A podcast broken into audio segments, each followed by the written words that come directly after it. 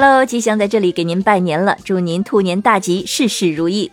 那说到昨天晚上的春晚啊，说实话，嗯，其实最能打动我的就是黄妈跟希林娜依合作的那首《是妈妈是女儿》。那首先呢，这两个不同时代唱将的合作真的是非常的棒，旋律也极其优美。因为近些年来很好的对唱歌曲真的非常的少，我觉得这首歌可以算是一个了。另外，唐田老师的这个词啊，真的是做的非常的好，让我特别的有共鸣。因为我是十七岁来北京上大学，那父母呢是第一次送我离开家，在他们离开北京的前一晚啊，虽然是少不了一些不厌其烦的叮咛，但是让我记忆非常深刻的是，那天晚上是我唯一一次看到父亲哭了，而且在那一刻，我突然发现他居然有些老了。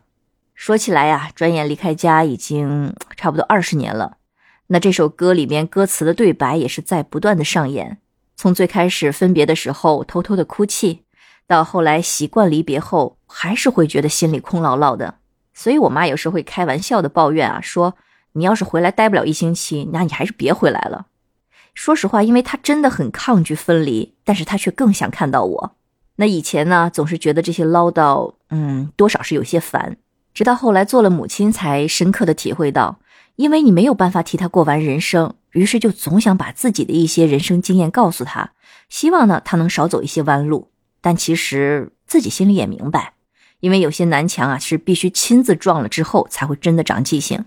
那随着年纪越来越大，工作生活也是越来越忙，那爸妈呢也不想打扰到我，于是呢我跟爸妈打电话的频率也是越来越低。有时真的很自责，因为我离家太早了。我有时候算一算，我们一生能共处的时间就就觉得非常的少，让我觉得很害怕。我特别害怕将来有子欲养而亲不待的遗憾，但是父母在老家一辈子已经习惯了，我能感受到他们在北京生活超过两个月之后的那种无聊，所以啊，无论是回家还是接他们过来住一阵儿，那我能做到的就是尽量的珍惜跟他们在一起的每一天，也希望爸妈能够长命百岁。那在这里呢，也愿天下所有的父母身体健康，心情愉悦，寿比南山。